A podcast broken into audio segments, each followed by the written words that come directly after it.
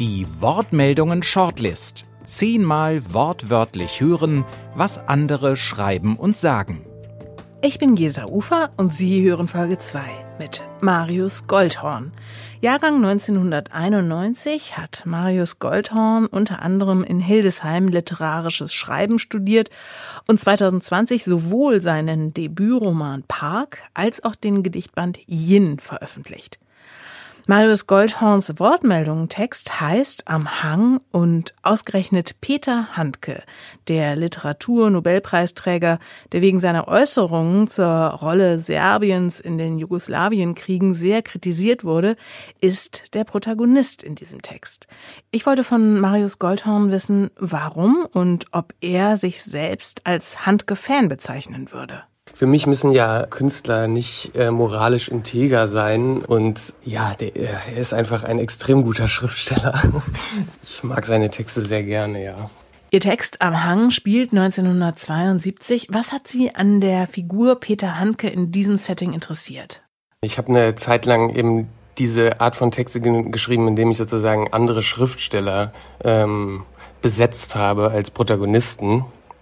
Und ähm, das habe ich auch mit anderen Schriftstellern gemacht, ähm, Schriftstellerinnen gemacht. Und ja, ich habe den Unselt Handke Briefwechsel gelesen.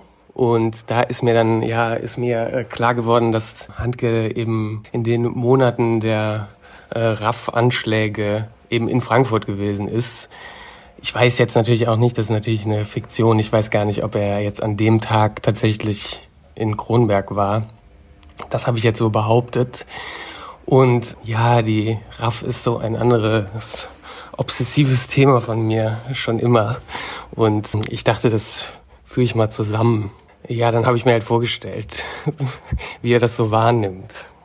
Diese Ereignisse. Und ich äh, behaupte ja sozusagen, äh, zu diesem Zeitpunkt ist Handke noch ein unpolitischer Schriftsteller vielleicht und reagiert eben in meinem Text auf seine Art und Weise, nämlich irgendwie in so einer Art von Poetisierung oder sowas. Also Peter Handke denkt ja nach, wie reagiert man auf die Zeit, auf die Nachrichten.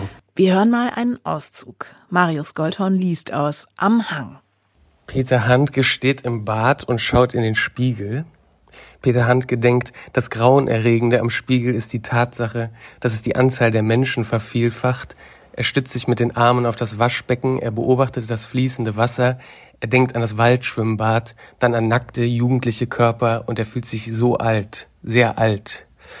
Er stellt sich seinen Nachbar, den Anwaltsvater, vor, 969-jährig, wie er versucht, eine 6 Liter Champagnerflasche in die Öffnung des Grünglascontainers zu stecken.